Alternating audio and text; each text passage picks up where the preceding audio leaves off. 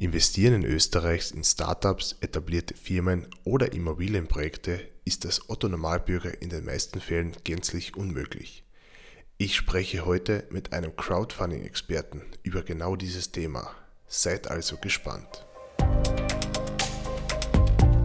Hallo und herzlich willkommen zu einer neuen Podcast-Folge hier auf dem Kanal von Finanzen verstehen.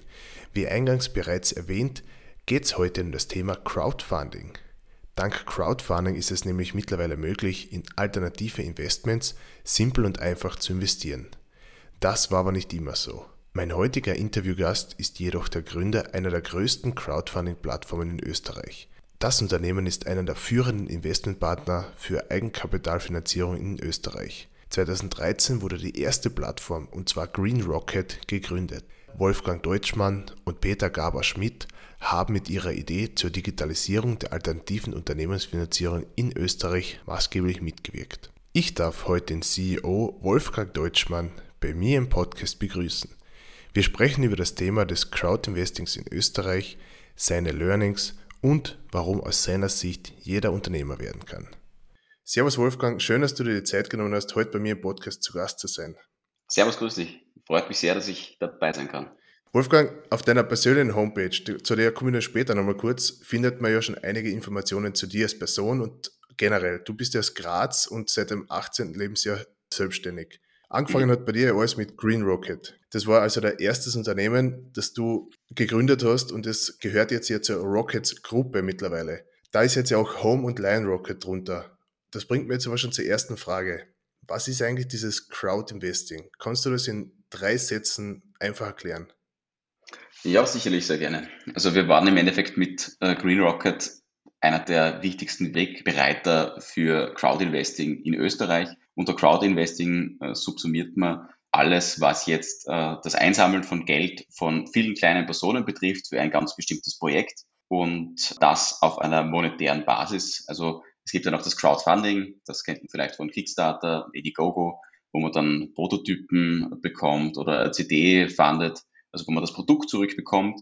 Und Crowdinvesting ist dann wirklich das, wo es um Anlage von Geld geht und wo auch die Crowd was damit verdient und das Geld im Idealfall auch wieder zurückbekommt. Das ist Crowdinvesting. Das klingt auf jeden Fall spannend. So wie du sagst, bei Kickstarter, das ist sicher jeden ein Begriff. Da gibt es dann halt Ware und bei euch gibt es dann Money, sage ich mal.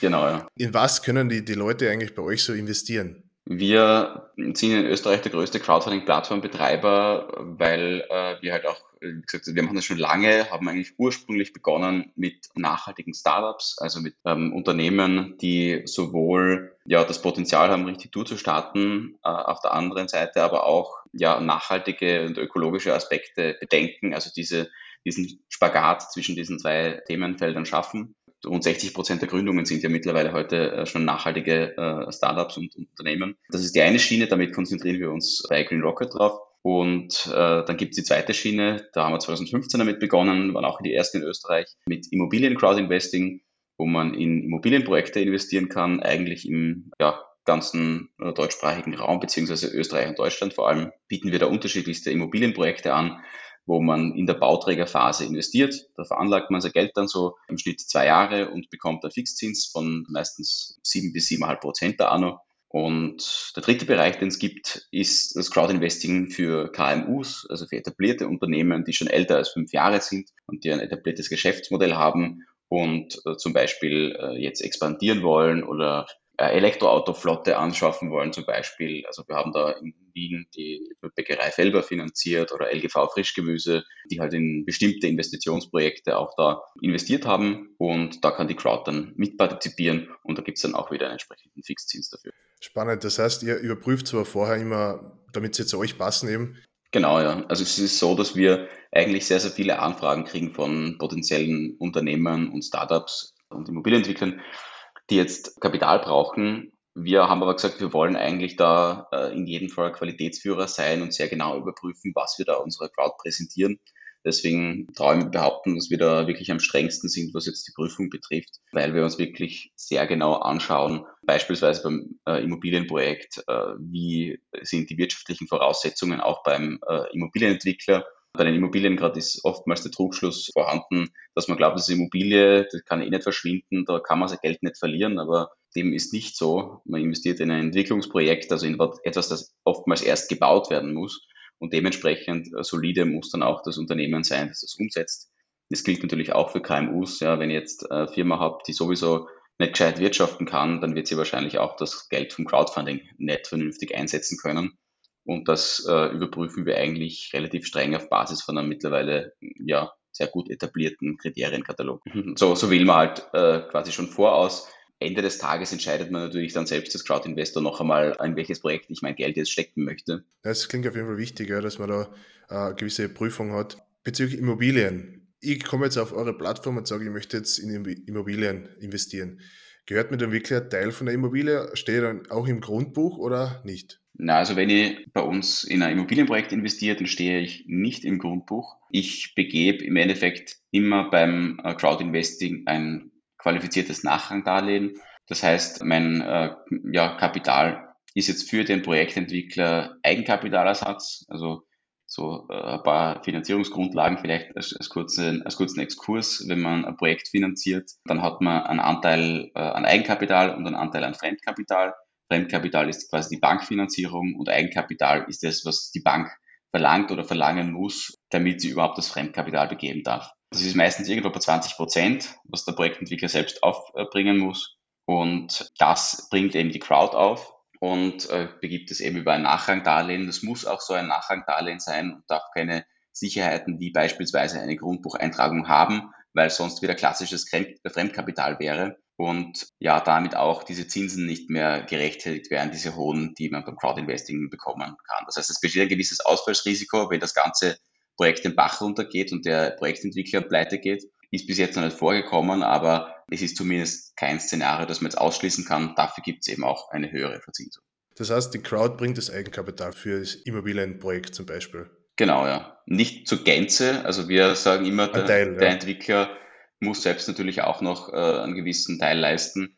Ähm, aber die Crowd kann durchaus ja, die Hälfte davon abdecken. Das heißt aber, dann sind ja eigentlich Nachrangdarlehen für, für einen Investor, sage ich mal, noch viel riskanter. Warum glaubst du trotzdem, dass das Chancen-Risikoverhältnis mit dem angegebenen 6 bis 7 Prozent Zinsen oder wie viel halt immer äh, dann möglich sind, gut für den jeweiligen Investor ist? Ja, weil der Investor, also Grundsätzlich muss man natürlich dann doch als Crowd-Investor auch noch ein paar Dinge beachten, wie zum Beispiel, dass wenn man jetzt sagt, ich habe jetzt, äh, keine Ahnung, 20.000 Euro, die will ich jetzt veranlagen für, für Crowd-Investing, dann gehe ich nicht her und investiere meine 20.000 Euro in Wien in die Simmeringer Hauptstraße irgendwas in das eine Projekt und äh, setze da mein, meine ganze Hoffnung drauf, sondern dann streue ich das. Dann investiere ich vielleicht 250 bis 500 Euro in unterschiedliche Projekte und kann dadurch mein Risiko eigentlich extrem minimieren. Also wir haben Investoren dabei, die wirklich regelmäßig in fast jedes Projekt, äh, das wir veröffentlichen, investieren. Wir haben dann in 200 Projekte investiert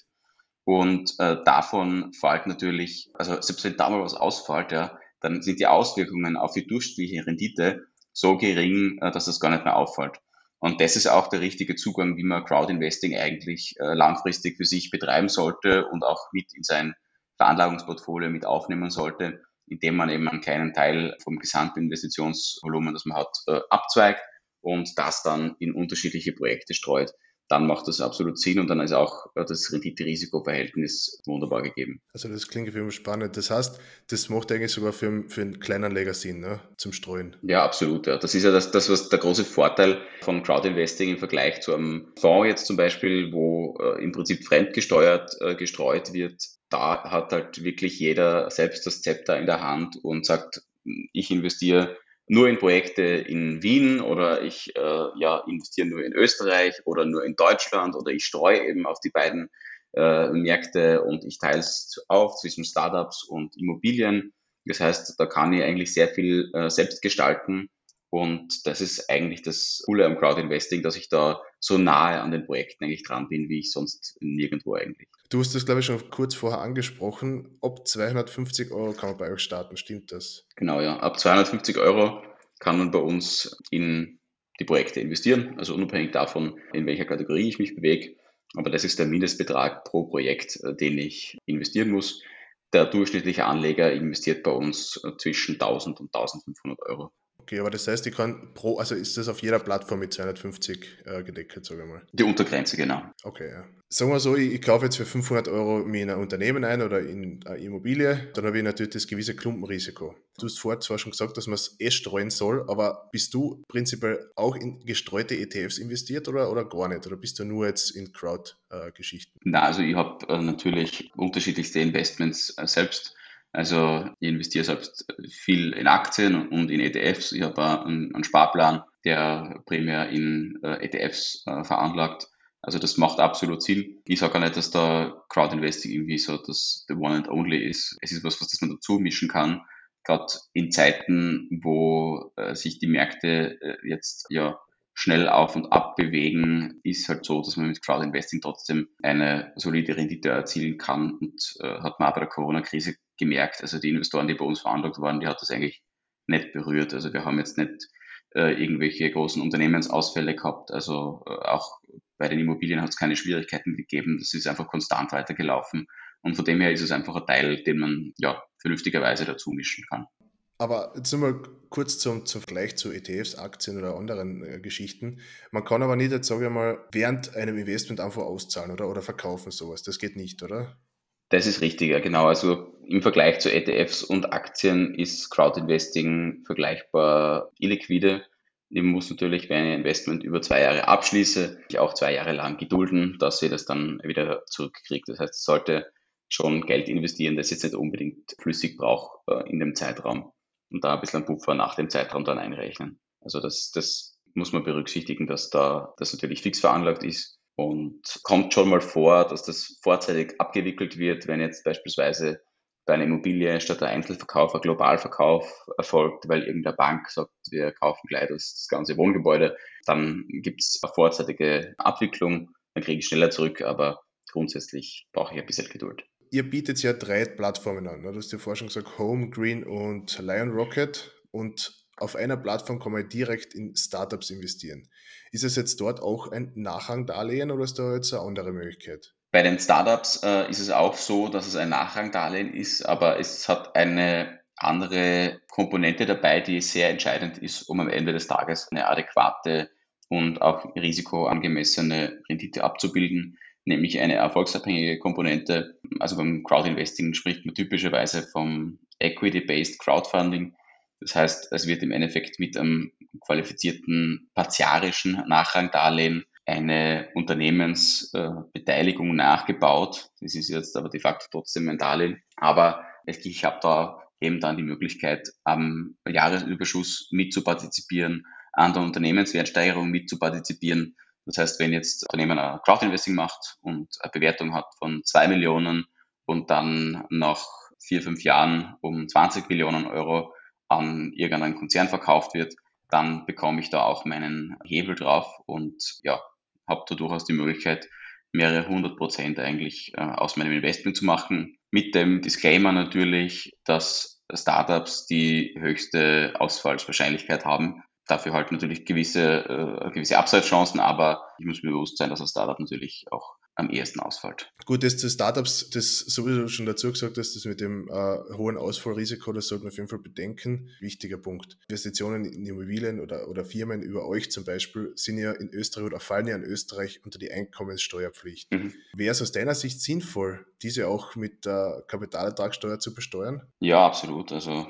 es ist, ist aktuell natürlich die, die Rechtslage so, dass die halt nicht so eingestuft werden, aber aus meiner Sicht wäre es äh, definitiv günstiger für, die, für viele Investoren, wenn es kästpflichtig wäre. Und ja, von dem her wäre das ein Vorteil.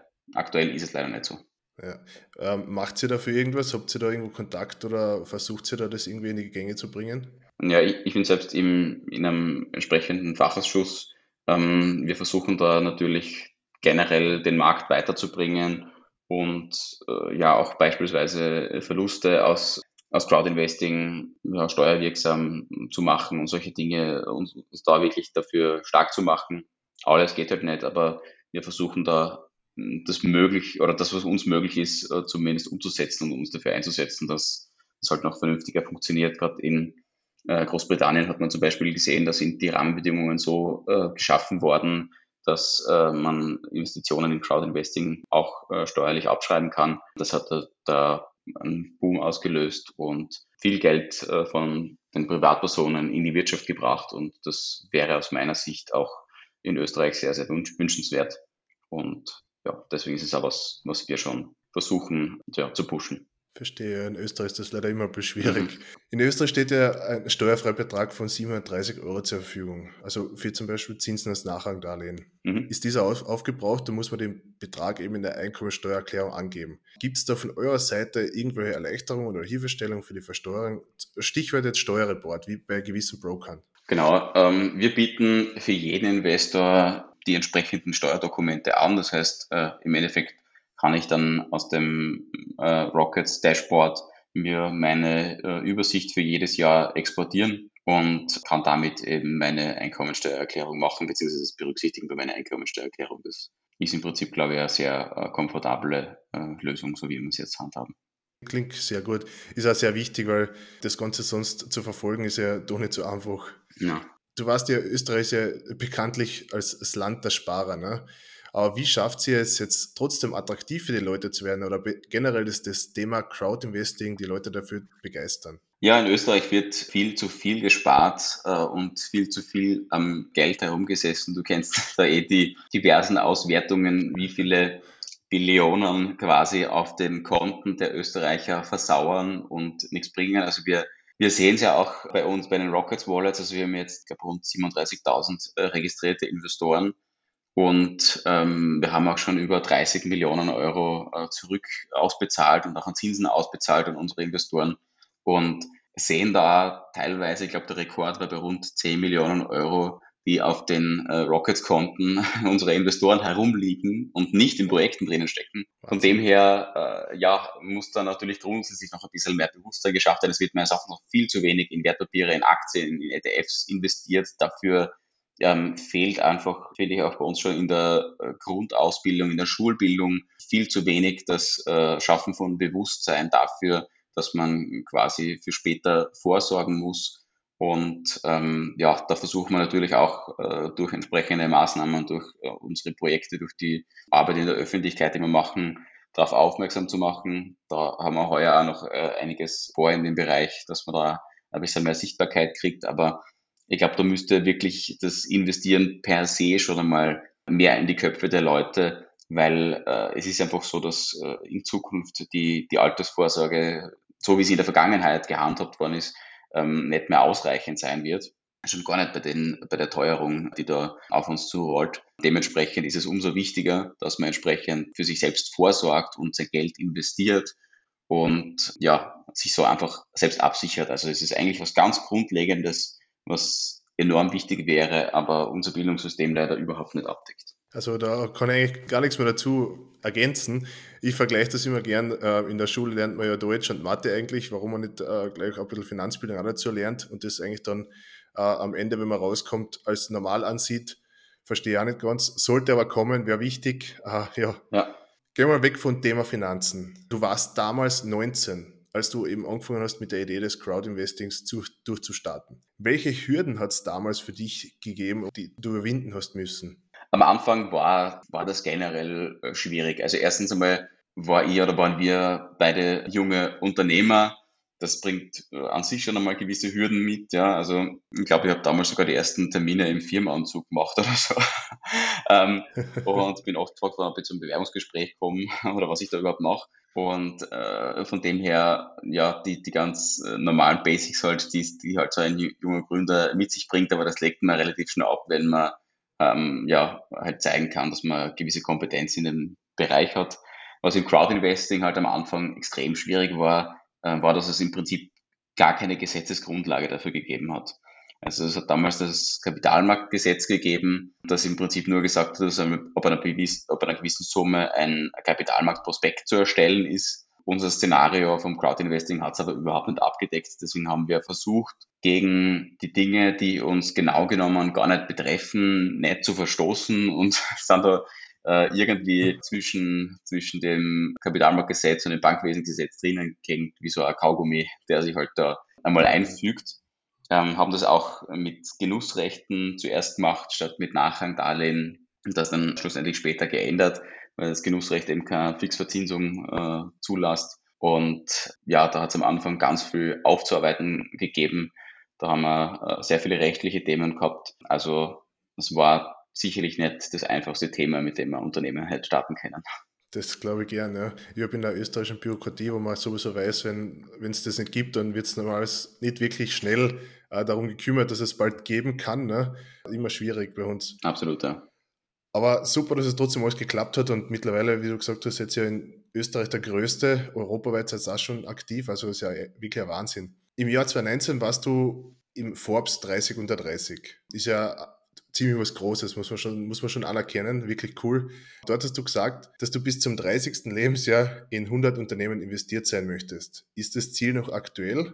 Nein, das ist nicht aktuell und das ist auch gar nicht ganz so richtig, weil ich bin mir ziemlich sicher, dass ich in einem Interview dort äh, gesagt habe, dass ich es bis 40 erreichen will, aber sie haben dann 30 reingeschrieben, also hat ziemlich, glaube ich, ein bisschen Pressure auf mir okay, klar. abgeladen. Es hat sich aber ja auch grundsätzlich ein bisschen geändert, weil ich dann gemerkt habe, okay, so viele Beteiligungen zu handeln, braucht dafür Aufmerksamkeit, es braucht da ein großes Team ich habe nach wie vor viele Beteiligungen, hab, bin eine neue eingegangen, aber habe da meine Richtung ein bisschen ja, gestreamlined und äh, gehe jetzt wirklich primär auf digitale Unternehmen, also alles, was jetzt irgendwie digitale Plattform ist, wo digitale Produkte dabei sind, Dinge, die, die gut skalierbar sind und vor allem, wo ich äh, meine Expertise einbringen kann aus dem Aufbau von mehreren Online-Plattformen, so wie ich es jetzt schon wirklich mehrfach gemacht habe und wo ich auch mein Online-Marketing-Team einbringen kann. Ich habe ja, wie du vielleicht gesehen hast, äh, auch eine Online-Marketing-Agentur, wo wir viele Unternehmen betreuen und schon über 400 Unternehmen eigentlich äh, begleitet haben. Das ist ja was,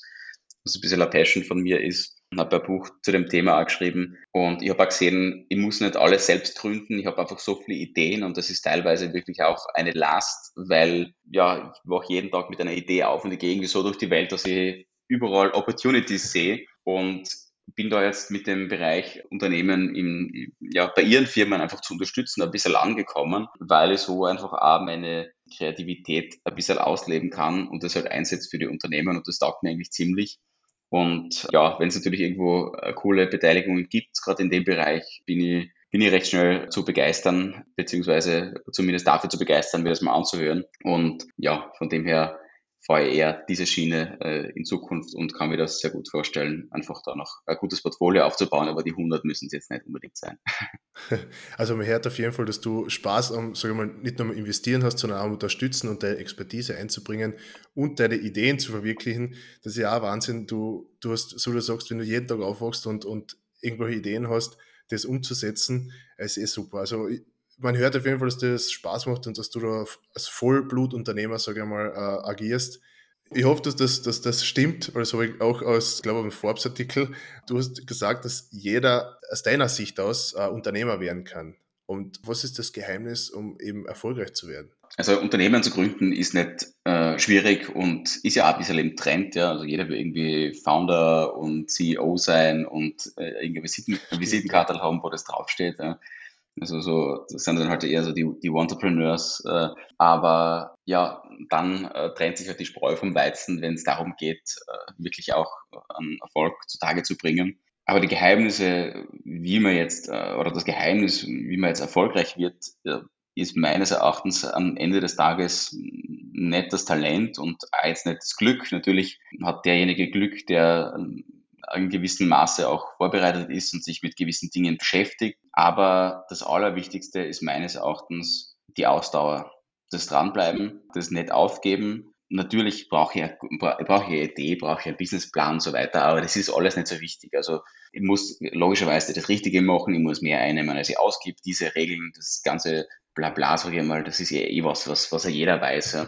Aber dort, wo ich wirklich die meisten Unternehmen und Startups und ich habe wirklich über 1000 Startups und Businesspläne gesehen, wenn nicht 2000 und mehr.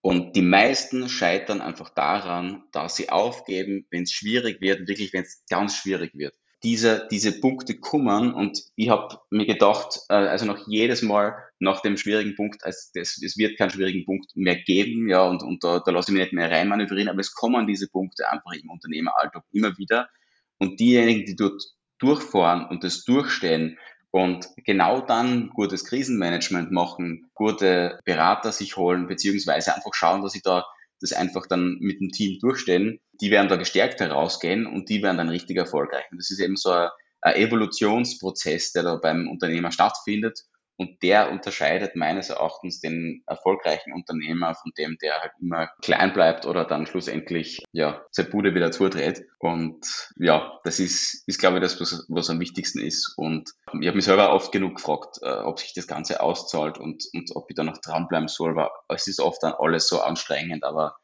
am wichtigsten ist dranbleiben. Und das kann ich halt aber auch nur, wenn ich jetzt nicht dem Geld hinterherlaufe äh, und, und irgendwas mache, was mir irgendwie den ganzen Tag ja, auf die Nerven geht und äh, wo ich keinen Spaß dran habe, sondern da muss ich eine gewisse Passion mitbringen für das Thema. Und wo ich, wo ich sagen kann, das tue ich so gern wie Playstation spielen. Da bin ich auch natürlich einmal müde davon, aber ich muss einfach eine, eine Motivation äh, in mir haben, das Thema aufzuarbeiten. Und dann ja, hat man den Drive, dass man schlussendlich durchzieht und dran bleibt und ein Team aufbaut und auch andere Leute mit der Begeisterung ansteckt. Also ich muss sagen, es war wirklich inspirierend, die Aussage, ich kriege sogar ein bisschen Ganzelhaut, äh, muss man wirklich sagen, weil das hört man von einem wirklich erfolgreichen österreichischen Jungunternehmer, sage ich mal, und da ist wirklich nichts hinzuzufügen. Also wirklich Hut ab, sehr, sehr cool. Das heißt, ich brauche eigentlich die nächste Frage, was mir da aufgeschrieben hätte, gar nicht mehr stellen, weil das mit der, mit, mit, mit der Angst und in den Schritt in die Selbstständigkeit,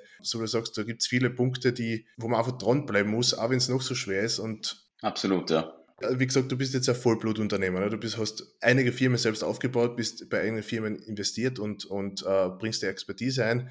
Aber hast du das schon immer so können oder hast du dir alles selbst beigebracht? Na, also ich habe nichts habe ich schon immer können. Also ich habe hab schon immer eine gewisse äh, Begeisterung dafür gehabt, wie so Unternehmen funktionieren. Also ich habe das in der HTL einmal herausgefunden und gemerkt, hey, eigentlich, eigentlich seien ja die Unternehmer ziemlich schlau, weil die verdienen der gleichen Zeit mehr Geld mit der Zeit anderer als die Leute im Endeffekt selbst mit ihrer eigenen Zeit.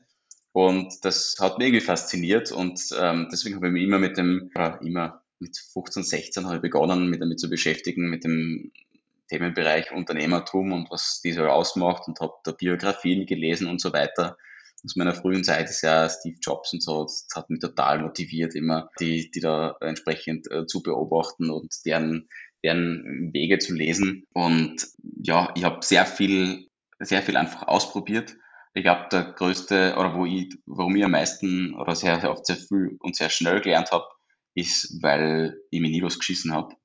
Ich habe einfach, bin, bin einfach einer, der springt ins kalte Wasser rein und schaut einmal, wie kalt es überhaupt ist. Vielleicht kann man ja eh aushalten und vielleicht kann man sie irgendwie wärmen und also das ist, wenn jemand gesagt hat, das geht nicht, dadurch habe ich mich richtig angespornt gefühlt und motiviert gefühlt und äh, mir gedacht, na, aber ich finde einen Weg, wie das geht. Und ja, das, das äh, habe ich halt sehr oft angewendet. Ich habe sehr viel von von anderen Unternehmen gelernt. Also wenn ich was, äh, wenn ich zu einem Bereich komme, dann habe ich immer geschaut, wer ist der Beste dort, den ich ausfindig machen kann, den ich kenne. Und dann habe ich einfach dort mit dem Kontakt aufgenommen und, und mir Dinge abgeschaut. Also ich weiß auch, dass ich da nicht der intelligenteste und der gescheiteste und der, der, der, der das Multitalent bin, aber ich weiß, was ich nicht kann und wo ich jemanden anderen brauche und wo ich was lernen muss. Und ja, das ist, ich bin zum Beispiel irrsinnig schlecht in Mathe, ja. Also Katastrophen, ja, und hab, was mache ich nach der HTL oder während der HTL gründe Finanzunternehmen. Ja. ja, aber ich habe gemerkt, dass Wahnsinn. man dort gar nicht, gar keine Kurvendiskussionen braucht, so wie wir es in der HTL in Mathe äh, gehabt haben. Ja. Und äh, ja, ich habe dafür genau gewusst, wo, wo meine Grenzen sind. Auch der Betriebstechnikprofessor hat auch gesagt, na, Deutschmann, wenn du deine Buchhaltung nicht kannst, kannst du die Firma gleich wieder zusperren. Ne? Und ich habe mir gedacht, boah, Buchhaltung ist echt was, das ekelt mich an, ja. Also es ist was, wofür ich echt wirklich null Leidenschaft dafür habe. Und ich, ich habe als erstes ein Buchhaltungsbüro äh, beauftragt, das, das entsprechend abzunehmen. Ich habe aber auch gewusst, okay, welche Kennzahlen muss ich zumindest zu meinem Unternehmen wissen, damit es nicht schari geht. Ja. Ähm, dazu muss ich jetzt aber nicht die Buchhaltung selber machen, ja. Und ja, stimmt, ja. diese Dinge muss ich halt für mich dann ausselektieren. Ne? Es, es gibt keinen Beruf, es gibt kein Unternehmen, wo zu 100 Prozent alles Spaß macht. Das ist einfach nicht möglich, das ist eine Illusion, aber äh, ich glaube, man kann sich da ja, einen großen Gefallen tun, wenn man sich was sucht, dem man zumindest überwiegend Spaß hat. Und dann macht es auch, macht's auch Spaß, sich dort in Randbereichen dann weiterzubilden, generell mehr draus zu machen. Absolut. Ja. Also ich, ich, weiß auf jeden Fall schon von vornherein, dass der Podcast ähm, gewissen Leuten sehr viel Freude machen wird, über weil du die Phrasen mit dem kalten Wasser so, so, so, super verwendest. es gibt, es gibt äh, einen, der was mir sofort einfällt, dem genau diese Phrase extrem gut gefallen wird. Und generell der ganze Podcast und die ganze Energie, sagen wir mal, was du da ausströmst und die, das ganze Wissen, ist äh, wirklich, wirklich hörenswert nachdem du gesagt hast, du hupst immer ins, du springst halt die ganze Zeit ins, ins kalte Wasser und versuchst es zu wärmen, hat zwar sicher genug Fehler ergeben. Was war der schlimmste Fehler in deiner Karriere? Boah, der schlimmste Fehler, der, das wüsste ich jetzt gar nicht. Ich glaube, es hat nicht einen ganz schlimmen Fehler gegeben. Ich habe so viele Fehler gemacht, also, aber ich habe ja so viel Geld in den Sand gesetzt, das kannst eigentlich bis 30 gar nicht verdienen mit einem normalen Job. Aber ich habe halt mehr wieder verdient, weil ich gewisse Sachen gut gemacht hätte. Und wenn ich die, die Dinge nicht falsch gemacht hätte, dann wüsste ich nicht, wie es richtig geht. Wichtig ist halt, dass man dann eben wiederum dran bleibt und daraus lernt. Aber ja, im Marketing schon hunderttausende Euro in Sand gesetzt für was, was nichts gebracht hat. Das hat sicherlich ja dann danach viele Dinge erschwert, aber dann wiederum durch diese Situation, dass dann dass ja ich oder wir in der Gründung auch oftmals nicht mit Geld überschwemmt worden, sind wir dadurch extrem kreativ worden. Also eins meiner Lieblingsbücher, was ja bei vielen Vorträgen, äh, die halt immer wieder erwähnen, ist vom Günter Faltin, Kopf steckt Kapital. Aber wenn jetzt nicht der, der Inhalt jetzt gar nicht so essentiell ist, aber einfach diese Aussage, die sage ich immer wieder Gründern, wenn ich mich wo beteilige, dass sie nicht die Millionen brauchen, sondern einmal schauen sollen, wie viel Geld sie wirklich brauchen, um ja, solide, autonom, aber überhaupt arbeiten zu können, die Grundkosten zu decken ähm, weil man sich dann automatisch in eine andere Verhandlungsposition begibt. Ne? Wenn ich mit dem, die ganze Zeit mit dem Rücken zur Wand stehe und, und auf die nächsten Investorenrunden hoffe, dann, dann macht das ganze Startup-Leben keinen Spaß, weil ich die ganze Zeit im Prinzip ja mit dem Kopf knapp an der Wasseroberfläche bin. Kann mir der Alltag oder das andere oder das Thema noch so viel Spaß machen, aber wenn ich immer nur ums Überleben kämpfe, dann ist es einfach mühsam. Und ja, deswegen auch immer schauen, dass man, dass man Geld hat. Das klingt jetzt, klingt jetzt so blöd, aber das kann man planen und ab und zu kann man sich gewisse Dinge nicht leisten. Ab und zu hm, schießt das übers Ziel hinaus und da muss man dann ein Nein sagen. Und das Nein sagen ist was ganz was Wichtiges, was Unternehmer eigentlich auch ausmacht. Und generell Unternehmen in Österreich zu gründen, ist ja so eine Sache. Ne? Aber die dann, also wie du vorher schon gesagt hast, das Gründen ist ja leicht, prinzipiell. Das aber dann erfolgreich mit den Mitarbeitern zu führen, ist, ist ja wieder eine andere Geschichte. Was sind mhm. da die Learnings aus deiner Zeit? Ja, also Unternehmen selbst ist ja nur äh, im Prinzip äh, ein Schippel Papier. Ne? Also da ist ja äh, jetzt nicht viel dahinter, aber das, wie du sagst, das Team äh, macht es aus und das ist der Spirit, der in einem Unternehmen herrscht. Und da kann ich nur sagen, auf die richtigen Leute zu setzen, ist absolut essentiell. Also ohne mein Team und auch ohne die, die richtigen Gründungspartner ist man einfach aufgeschmissen. Also ich würde auch, äh, auch wenn jetzt äh, mit der Edo ein Unternehmen habe, das mit zu 100 Prozent kehrt und wo ich auch mittlerweile ähm, über 15 Mitarbeiter äh, drinnen habe, die wirklich nur bei mir äh, arbeiten, ist es so, dass ich, wenn ich jetzt ein Unternehmen gründen würde, versuchen würde, einen, einen komplementären Partner zu finden, der gewisse Dinge mit abdeckt, in die ich jetzt äh, schlecht bin, ja, ähm, der was mit einbringt, dass das Ganze noch vollkommener macht und gewisse äh, Kompetenzen mit einbringt. Und das Gleiche gilt im Endeffekt auch für das Team, das man aufbaut. Also am liebsten ist mir es, wenn der Mitarbeiter in seinem Fachgebiet viel, viel besser ist als ich, in, obwohl ich jetzt quasi der Gründer bin, aber Mitarbeiter müssen eigentlich dann viel besser sein und ja, Vorbilder sein in dem Bereich für einen selbst. Und das finde ich ist ein wichtiger Ansatz, wenn man daran denkt, wen holt man jetzt ins Team, ich habe viel gelernt, auch, ähm, was das Bauchgefühl betrifft, jetzt die, die Menschen auszuwählen, mit denen man zusammenarbeitet. Da war ich auch oftmals zu schnell oder habe ich zu schnell vertraut.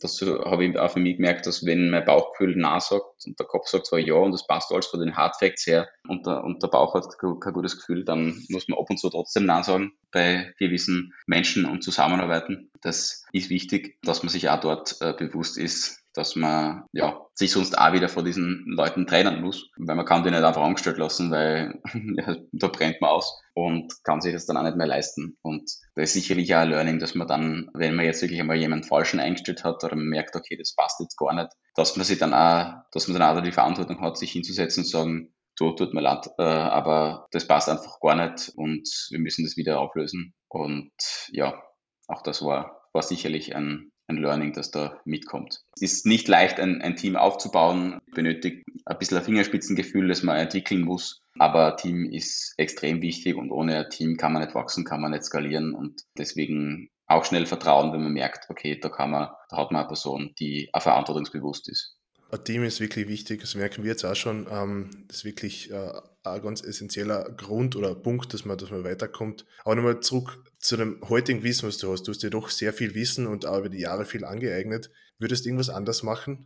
Ja, so im Nachhinein ist es natürlich immer leicht gesagt, wenn man sagt, okay, da, da würde ich jetzt was anders machen. Ich habe zu Beginn sicherlich des Öfteren auf die falschen Leute gehört. Ich bin ein bisschen abgeschreckt, was Berater betrifft, die über irgendwas oder zu irgendwas beraten, das sie selbst noch nie durchgemacht haben. Also so Unternehmensberater, die, die selbst keine Unternehmer waren oder sind für einen gewissen spezifischen Bereich, okay, von mir aus, wenn es da geht, um, um irgendwelche Förderungen abzuwickeln, aber gerade wenn es um so strategische Themen geht, um unternehmerische Ratschläge, die sollte man wirklich nicht von den falschen Personen annehmen, sondern wirklich schauen, okay, wer, wer hat das schon einmal durchgemacht, wer hat den Weg schon einmal beschritten und auch dort äh, gewisse Dinge nehmen. Genauso habe ich viel Lehrgeld bei Rechtsanwälten bezahlt. Also wir haben ja sehr rechtslastiges äh, Startup mit den Crowdfunding-Plattformen gehabt. Und da braucht man einfach immer die Spezialisten und auch nicht den Anwalt, der, der zu jedem äh, Rechtsgebiet und je zu jedem Thema Ja sagt.